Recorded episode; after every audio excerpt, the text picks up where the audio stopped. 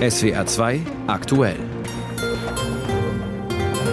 Mit Marie Gedin an diesem Samstagmittag. Seit dem 24. Februar 2022 greift die russische Armee die gesamte Ukraine an. Das ist jetzt exakt zwei Jahre her und wir schauen gleich nach Kiew an diesem besonderen Tag. Wir sprechen außerdem mit Marie-Louise Beck von den Grünen, die Osteuropa-Expertin war, nämlich vor zwei Jahren als eine der ersten wenige Wochen nach Kriegsausbruch in Kiew. Und für die Ukraine so wichtig, so zentral wie auch für Europa, der US-Vorwahlkampf von Donald Trump. Da schauen wir uns gleich die aktuellen Chancen seiner letzten Gegenkandidatin Nikki Haley an. Kiew Welcomes stand auf der Anzeigetafel am Bahnsteig heute Morgen, als EU-Kommissionspräsidentin von der Leyen und unter anderem auch Italiens Regierungschefin Meloni eintrafen in der ukrainischen Hauptstadt. Zwei Jahre auf den Tag, nachdem Russland seinen völkerrechtswidrigen Angriff auf das ganze Land ausgeweitet hat. Aus Kiew berichtet heute Mittag unsere Korrespondentin Rebecca Barth. Mit einer großen US-Flagge ist eine Gruppe Protestierender an diesem Morgen auf den Unabhängigkeitsplatz Maidan gezogen. Schickt mehr Munition, haben sie in großen Lettern auf die Fahne geschrieben. Auch zwei Jahre nach Beginn des russischen Angriffskriegs gegen die Ukraine sind es die gleichen Themen. Die Ukraine verteidigt sich verzweifelt gegen die russische Übermacht und leidet dabei, wie zuletzt bei dem Rückzug aus Avdiivka im Osten des Landes, unter massivem Munitionsmangel. Am Mittag drückte der ukrainische Präsident im Kiewer Vorort Hostomel seine Bewunderung für das ukrainische Volk aus. Von hier begann der Angriff auf Kiew vor zwei Jahren und konnte gestoppt werden. Jeder wolle, dass der Krieg zu Ende gehe, sagte Volodymyr Zelensky, aber niemand von uns wird zulassen, dass unser Land untergeht. Auf dem Flughafen von Hostomel hielt auch Ursula von der Leyen eine Rede vor ukrainischen Soldaten. Die EU-Kommissionspräsidentin war am Morgen in Kiew eingetroffen. Und am zweiten Jahrestag des russischen Überfalls gibt es weitere internationale Solidaritätsbekundungen für die Ukraine. Bei der UNO-Vollversammlung in New York haben mehr als 50 Staaten Russland aufgefordert, den Krieg zu beenden. Sabine Henkel fasst jetzt die Wortmeldungen aus der deutschen Politik heute zusammen. Bundeskanzler Olaf Scholz sendet ein Zeichen der Freundschaft. Er schreibt in deutscher und ukrainischer Sprache im sozialen Netzwerk X, stolz zu sein, zu den Freunden der Ukraine zu gehören, heute und in einer gemeinsamen europäischen Zukunft. Scholz zeigt sich auch gewiss, dass die Ukraine bestehen wird, weil sie stark und mutig sei. Auch Justizminister Buschmann betont, weiterhin an der Seite der Ukraine zu stehen. CDU-Chef Friedrich Merz verlangt mehr Unterstützung von der Bundesregierung, damit die Ukraine den Krieg nicht verliert. Außenministerin Baerbock, die gerade auf der UNO-Vollversammlung in New York die Weltgemeinschaft aufgefordert hatte, den Druck auf den russischen Präsidenten Putin zu erhöhen, hat auf dem Rückflug ein Zeichen der Solidarität gesetzt. Sie ist zusammen mit dem ukrainischen Außenminister Kuleba in der Regierungsmaschine der Bundeswehr nach Berlin geflogen. Zeichen der Solidarität mit der Ukraine sind in vielen deutschen Städten auch geplant. In Stuttgart versammelten sich Menschen auf dem Schlossplatz. Aktionen soll es in Heidelberg und Karlsruhe auch geben, in Rheinland-Pfalz, in Mainz, Pirmasens und Worms. Als erste deutsche Politikerin einer Regierungspartei waren wenige Wochen nach diesem 24. Februar vor zwei Jahren, nach dem Kriegsbeginn in der Ukraine, die Grünen Marie-Louise Beck und ihr Mann Ralf Füchs nach Kiew gereist. Auf eigene Rechnung haben sie damals mitgeteilt, also ohne Absprachen mit Partei oder Regierung. Das war Ende März. Und jetzt, zwei Jahre später, habe ich Marie-Louise Beck gefragt. Sie ist Osteuropa-Expertin bei der Denkfabrik Zentrum für liberale Moderne. Frau Beck, vor zwei Jahren in Kiew, woran erinnern Sie sich da besonders? Ich erinnere mich an die Stille in der Stadt und an die Dunkelheit.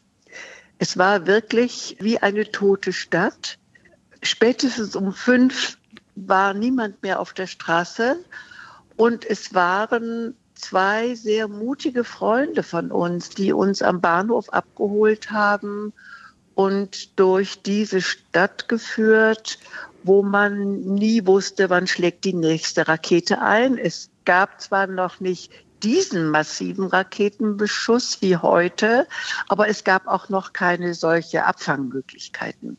Sie haben damals mit vielen Menschen gesprochen, Vertretern von zivilgesellschaftlichen Organisationen, auch Politikern. Jetzt waren Sie natürlich mehrfach auch dort, haben Kontakt gehalten. Was hat sich gravierend geändert bei den Menschen, mit denen Sie zu tun haben?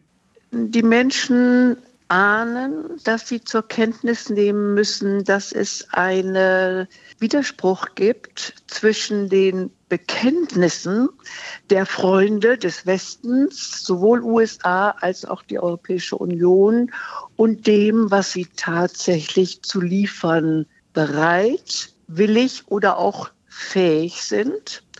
Das heißt, es gibt einen Widerspruch zwischen sehr vielen symbolischen Gesten, den Reisen nach Kiew, den Erklärungen, Biden kommt, aber an der Front kämpfen Soldaten, die zum Beispiel nicht einmal ausreichend Munition haben.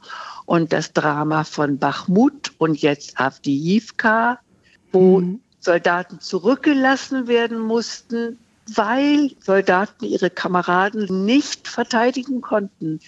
Dieses Drama legt offen, Kiew kann sich nicht so auf uns verlassen, wie wir versprochen haben. Entsprechend wirken die Menschen, die Mütter, die Soldaten haben Sie gerade angesprochen, die man wahrnimmt in den vielen Berichten, unendlich müde, ausgelaugt, verzweifelt. Wie lange kann Präsident Zelensky das noch ausgleichen? Er bemüht sich ja sichtlich mit seinen Reden und Reisen. Darüber habe hm. ich mit unseren Freunden gesprochen, als wir jetzt dort waren. Und sie sagen, was ist die Alternative?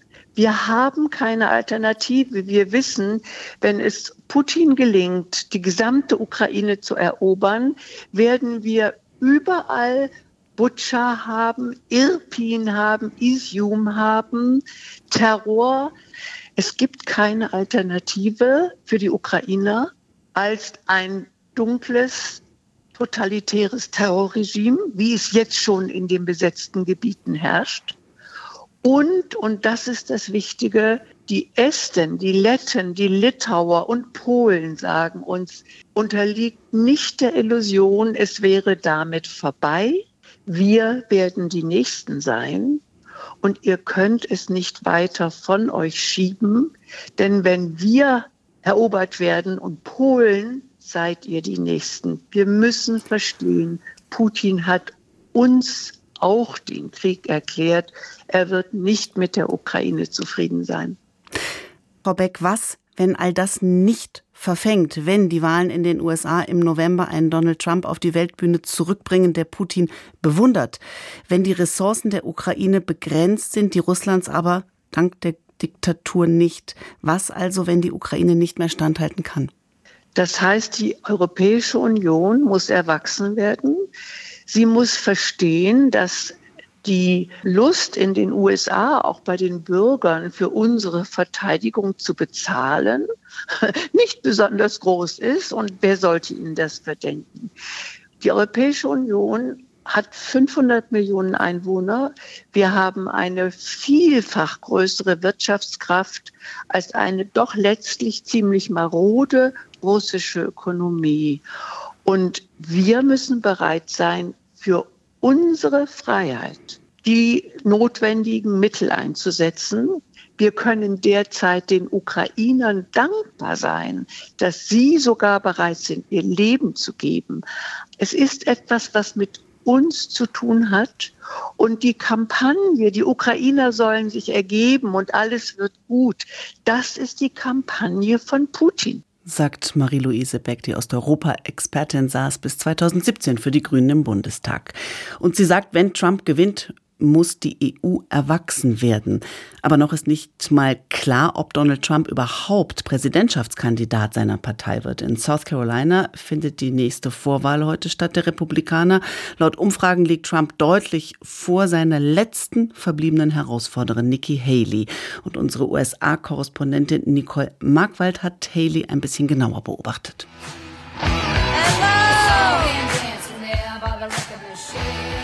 It's great to see everybody. What a great night it is in South Carolina.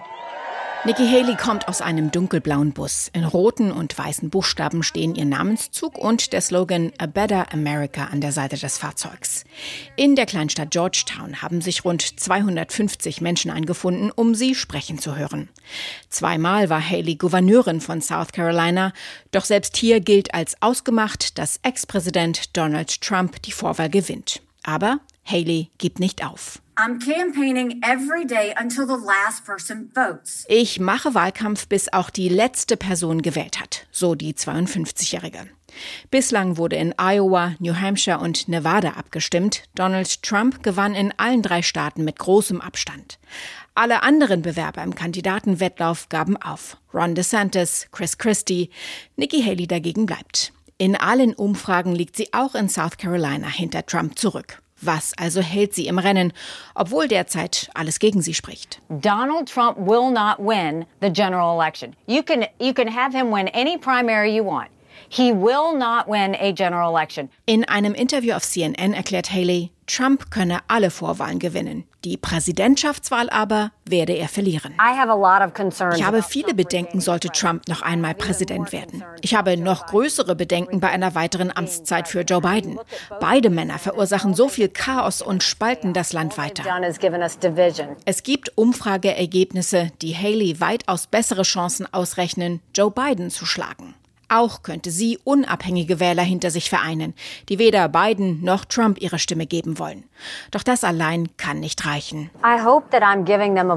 Ich hoffe, dass ich vielen Amerikanern eine Stimme geben kann. Es ist eben nicht normal, dass unter Biden Migranten über die Grenze kommen und nicht aufgehalten werden. Es ist auch nicht normal, wie Trump das tut, das Militär zu kritisieren oder sich aus der Wahlkampfkasse zu bedienen, um persönliche Rechtskosten zu bezahlen. Oder sich an die Seite eines Kriminellen wie Putin zu stellen stellen und Partner vor den Kopf zu stoßen, die uns nach dem 11. September unterstützt haben. Wir brauchen wieder Sinn und Verstand. Das wollen viele Amerikaner und ich biete ihnen das. Der Bedarf nach einer Trump-Alternative ist da. Dieser Bedarf könnte angesichts seiner rechtlichen Probleme wachsen. Vorerst will Nikki Haley weiter Überzeugungsarbeit leisten und hat fest den Super Tuesday im März im Blick, den Vorwahltag.